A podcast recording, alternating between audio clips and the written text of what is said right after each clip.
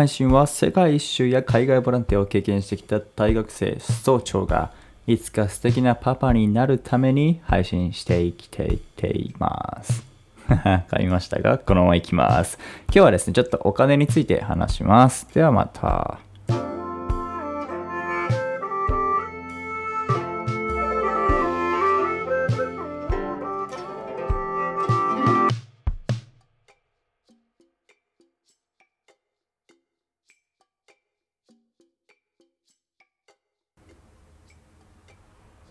はい、見事にね、ではまたから始めちゃったんですけど、まあそれは気にしないでください。まずね、一つだけね、簡単なお知らせございます。ございまして、えっ、と、海外ボランティアが僕行ってたのが、えーナイスという NGO のナイスというところなんですけども、そこで夏休みもですね、あのワークキャンプといって、えー泊まり込みのボランティアに参加することになっています。えっとですね、皆さんにもお勧めしたいので話してるんですが、もう本当のめり込み方というか、まあ、ボランティアが共同生活をして、その地域の人たちにですね、あの支援、ボランティアをしていくというか。で、でも泊まりが込み型でして、あの、長いこと、まあ、短くても3日4日、長かったら2週間とか、あそこの場に過ごすやつなので、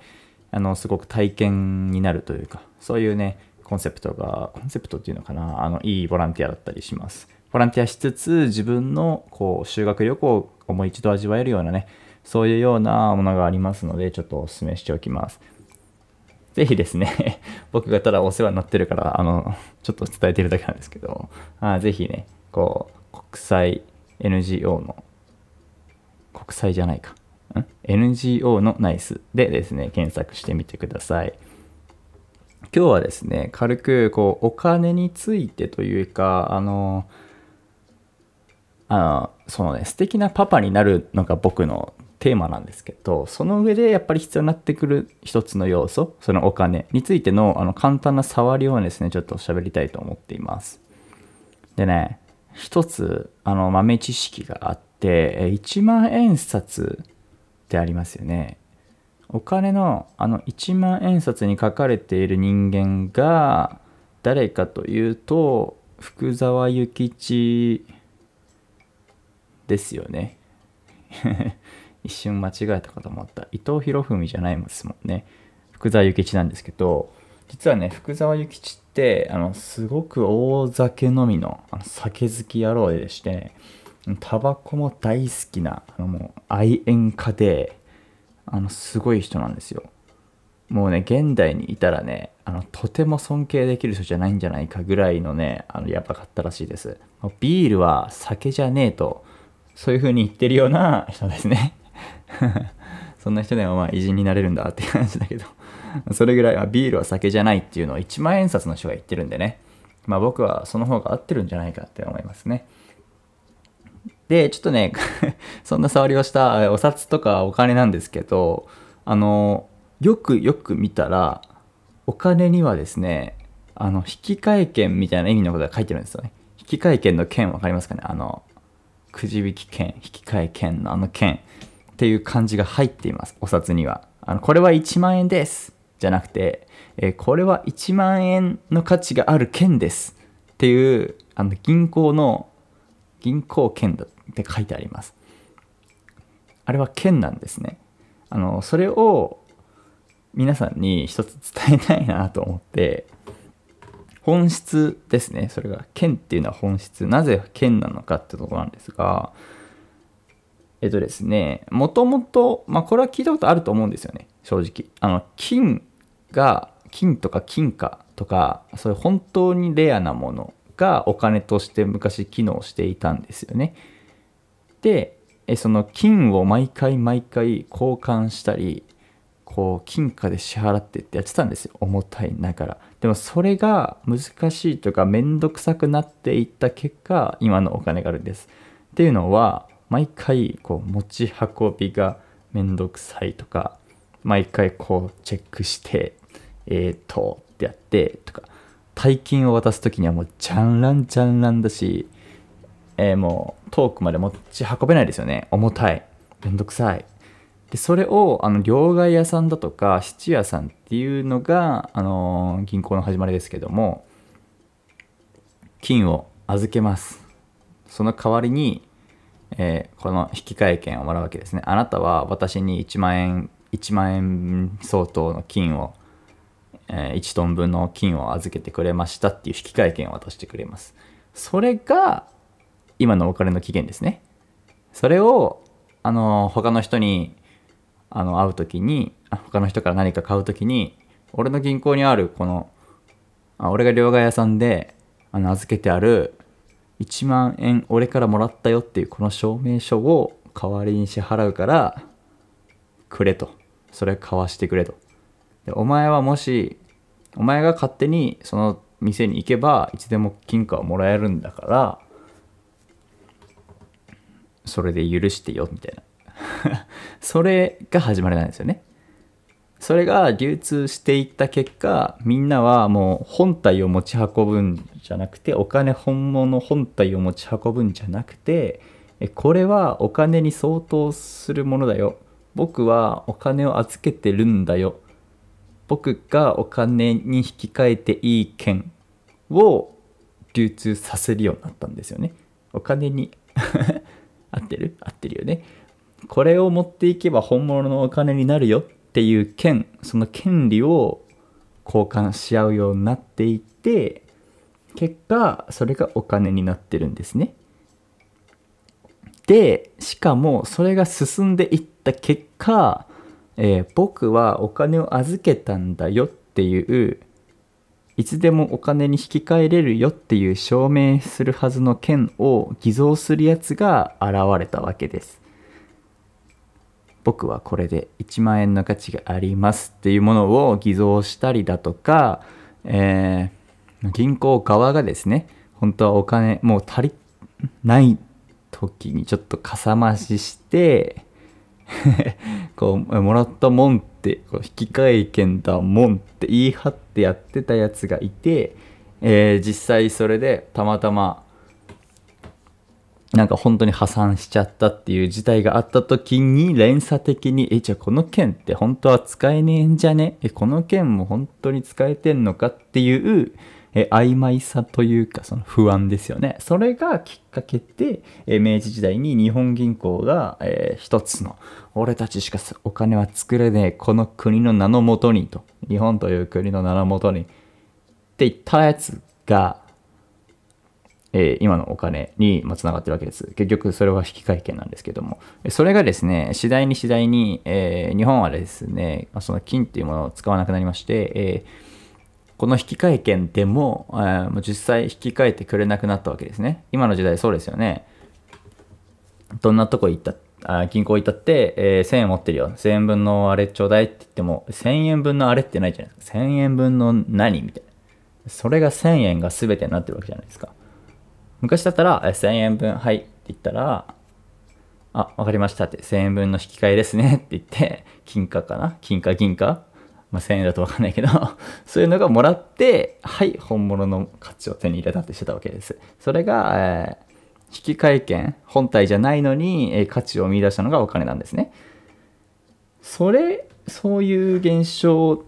なんですけども、えーでも、価値は残ってますよね。引換券自体が。引換券であり、引換券を作るためには1万円もかかってないんですよ。1万円を作るための値段、あ、何円だったかな？忘れちゃったな。100円以内ですよね、多分ね。1万円札っていうあの紙を作るためには、えも100円もかかってないはずなんですよね、確かね。でも1円玉作るのには2円かかるらしいけどね、限界が。でも、でもね、あそうそう、そんな感じですよ。お札だってあれ紙なんだから、特殊な紙だからちょっと高い紙ですけど、もちろん。特殊な、まあ言うて紙ですわ、ペラペラの。そんなね、材料がいっぱいいるわけじゃない。っていうまあ意味で安いわけじゃないですか。なのに、それに価値がある。その価値って今は何なの？なんで今私たちはそれを価値として1万円を1万円たらしめているの？っていうところに、えー信用とか信頼っていうものがあるわけですね。で、これは幻想なわけですよ。本当はだって価値ないんだもん。本当は分かんないのに、全員で、日本国民全員が、えー暗黙のこう了解で暗黙の幻をですね幻想を抱いて成立してるんです今は、えーもうこれが当たり前だから思いもしないと思うんですけども、まあ、宗教の違いみたいなことが、えー通貨にあった場合ねお金にあった場合って、えーこれは100円で売ってるよっていうものに対して100円くれ100円で普通それは取引できるわけですがいや待ってくれ俺はその100円を100円と思ってないんだって。俺はドルしか信じない。ドルで1ドルだったら売ってやるよみたいな。100円もらったってそれを100円と思ってんのはお前だけだろう。と俺はそれ100円だと思わないな。っていう人がいた場合ってそれ取引できないわけですよ。その100円本物？その100円って100円なの？でえもう思ったら成立しないですよね。で逆にそれ思わないように思わなくなってるんです。それが本質で結局、えー今の時代っていうのは信用が紙幣になった。で紙幣の次ってもう数字なんですよね本当は。もう銀行に行かずに携帯でチェックできるアプリの中で数字が動いてるだけ通帳の中で数字が動いてるだけみたいな。もうお金がもう動いてすらないっていう状況にすら進みつつありますね、信用でもあり、まあ、数字数字になったんですよね。情報になったんです。だから、えー僕がこれで結局言いたいのは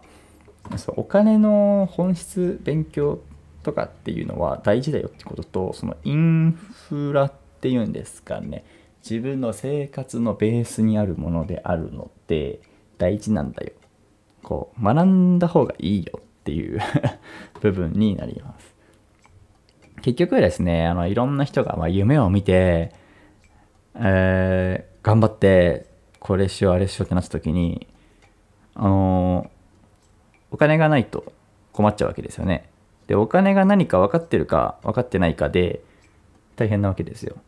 分かってない人今ここまでの話を聞いてマジかってびっくりしてる人は、えーお金はですね時間だって言われたら、えーなんかそんな気がしちゃうと思うんですよね。それは時間労働をしている人はそうだと思うんですけど1時間が1000円っていう風に換算されていて逆に言うなら。まあ1日10時間働けあじゃあ10、まあ、1時間関係ないか、まあ、10時間働けば1万円でみたいな。時間を売ればお金になるって思ってる人もいますよね。でも、えー時給に換算したらもう1万円以上の人っているわけじゃないですか。それは価値を売ってるわけなんですよ。で時にはそのその 上の上のステージだったりこの奥深いステージだったりするのがそこで数字を売ってる情報を売ってる信用を売ってるっていうそういう現象が起きています。なので時間以外にも交換してるものってあってそれがお金に反映されてるっていうのをですねあの知っておいた方がいいと思います。実際ですねあのこういう知識だとかお金のこう考え方っていうの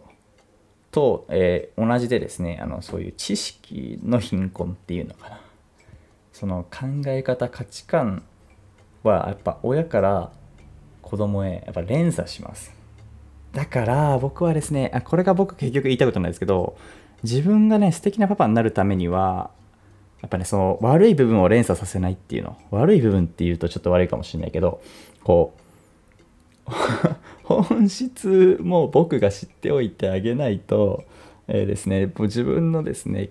子供たちが末裔がですね困ってしまうかもしれないとなのでこうねこう自分が子供に補えるようにしてあげたいんですよね。ま程よく貧しく入れるようにね国はできてるんですね法律も難しいし、えーお金の勉強は教育ではしないしだけどやっぱりついていかないといけない。もう今の時代ねスマホが使えないと困るようにおじいちゃんはですねそれをもう頑張ってスマホを使わなきゃいけないですよね。今はもう電車の中でタバコ吸っちゃいけないのは当たり前になったみたいにそういう当たり前についていかなきゃいけないですよね。その一つの当たり前がお金のもうもうすごい当たり前すぎてもう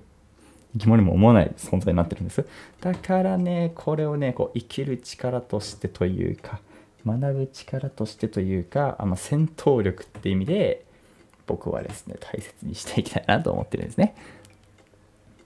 あまあね自分の子供にはですね学校のカリキュラムではもう足りない部分それを補えるようにですね戦闘力を高くして、まあ、だからま本は週に1冊以上読めとか、まあ、意識たいわゆる意識高いみたいな人たちがやってることをですねせめてちょっとついていこうかなっていう意思がないと、えー、このままでいいやっていると知らず知らず落ちていくというか知らず知らず遅れていくってことですね。頑張って頑張って、えー、先頭走ろうとは僕もしないんですが、えー、せめてちょっとん？ってついていこうかなってていうある程度積極的とまではいかないけども、えー、自動